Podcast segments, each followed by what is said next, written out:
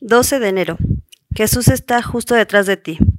El escritor nos dice, mi hija estaba lista para ir a la escuela un poco antes de lo habitual, así que preguntó si podíamos parar en la cafetería. Y estuve de acuerdo. Mientras nos acercábamos a la fila de autos para hacer el pedido, dije, ¿tienes ganas de hacer que alguien se alegre esta mañana? Por supuesto, respondió. Hicimos el pedido y avanzamos hasta la ventanilla donde la empleada nos dijo cuánto debíamos. Entonces le dije, nos gustaría pagar también lo que pidió la mujer que está detrás. Una enorme sonrisa se cubrió del rostro de mi hija.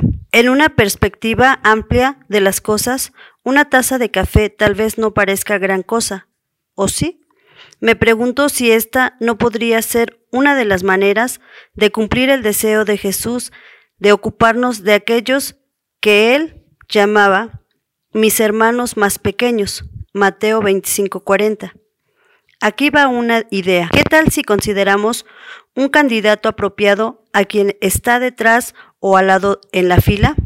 Y entonces hacer ese todo, quizá una taza de café, tal vez algo más o algo menos. Cuando Jesús dijo, todo lo que hicieron nos da una gran libertad de servirlo a Él cuando servimos a los demás.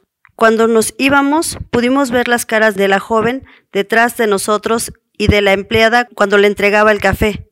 Ambas sonrieron de oreja a oreja. Señor, que recuerde lo que hago por otros, lo hago para ti. Servimos a Cristo cuando servimos a los demás.